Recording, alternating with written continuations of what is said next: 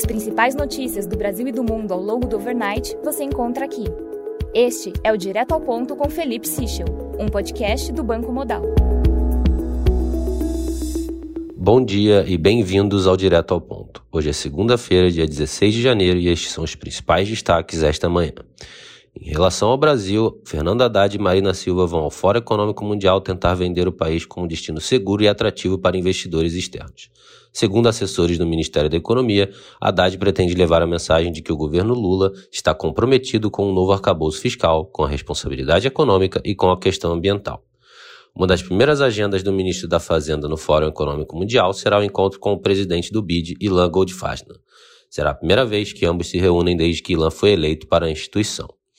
Em relação ao Banco Central, após críticas de Fernando Haddad ao nível de juros na última semana, interlocutores do ministro da Fazenda disseram que a relação com Roberto Campos Neto é de parceria e diálogo constante. Já em relação ao salário mínimo, o presidente Luiz Inácio Lula da Silva deve se reunir nesta segunda-feira com o ministro do Trabalho e Emprego Luiz Marinho para discutir se o salário mínimo será reajustado para R$ 1.320.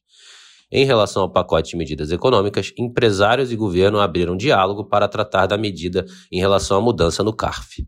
Segundo Haddad, o fim do voto de qualidade gerou prejuízo à União na casa de 60 bilhões por ano. Ele afirma que essa será uma forma de reduzir litígios fiscais pendentes no CARF, ideia que é contestada pelo grupo de empresários. Em relação à equipe do governo federal, Lula exonerou o presidente do Banco do Brasil, Fausto Ribeiro, e nomeou Tarciana Medeiros, a primeira mulher a presidir o banco em mais de dois séculos. Tarciana atuava na diretoria de cliente pessoa física e de pequenas e médias empresas. Em relação ao Senado Federal, aliados de Pacheco estimam que o presidente do Senado tem de 55 a 60 votos para a reeleição. O desenho da composição da mesa e das principais comissões do Senado vem sendo feito por aliados do atual presidente da Casa, que busca se reeleger ao posto. Já em relação à política, lideranças do PL, partido de Bolsonaro, buscam aproximação com Alexandre de Moraes. Além disso, a ação para caçar direitos políticos de Bolsonaro pode ser julgado pelo TSE em março. Em relação ao mercado internacional, na China, o preço do minério de ferro cai mais de 4% após o governo mirar informações falsas no mercado e prometer supervisionar o preço. No Japão, o PPI de dezembro de 2022 veio em 0,5% na comparação mensal, acima do esperado 0,3%. Já em relação à economia internacional, a última pesquisa realizada pelo Fórum Econômico Mundial indica que 18% dos participantes acreditam que uma recessão econômica global é extremamente provável neste ano, o dobro da última pesquisa realizada em setembro do ano passado.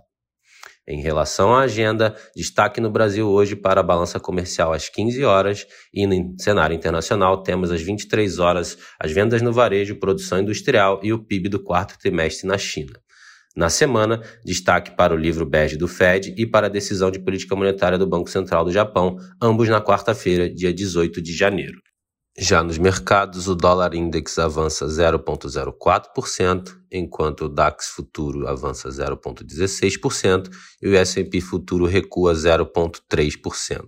No mercado de commodities, o WTI recua 0,84%, enquanto o Brent recua 0,7%.